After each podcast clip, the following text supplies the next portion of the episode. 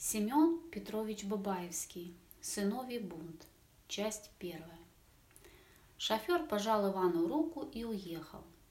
Грузовик покатился с горы, звихрил завесу пыли и быстро скрылся за поворотом. Иван нарвал травы, обмел ею, как венчиком, свой чемодан, постоял, глядя на журавлиную дорогу. На нем были узкие серые брюки, такой же серый, красивый, сшитый однобортный пиджак.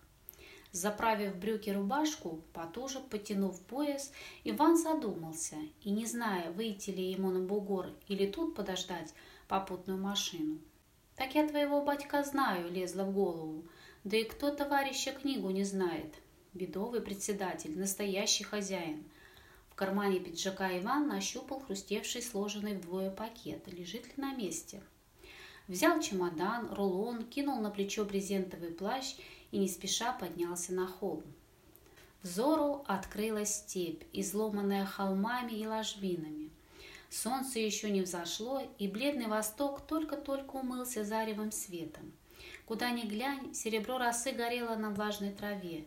Небо было высокое, синее и чистое, как отлично промытое и протертое стекло. В низине дремал туман, протянулась в метре от земли сизая, прозрачная стежечка шелка. Утреннюю тишину старательно будили невидимые птицы.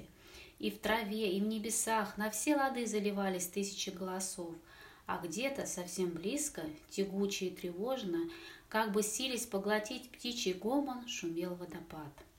Иван прислушался и невольно улыбнулся. Странно и непривычно. На недреманной и водопад. Да тут бывало и паршивого родничка не сыщешь. Иван присел на влажную траву, прислушался. Да, точно, вода спорила с птичьими голосами. Шум ее был тягучий, какой бывает вблизи гидротурбины или на водяной мельнице.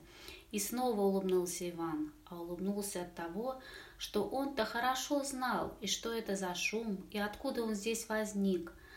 Знал, что там, за недреманной, в каменных кручах, бурлила Кубань.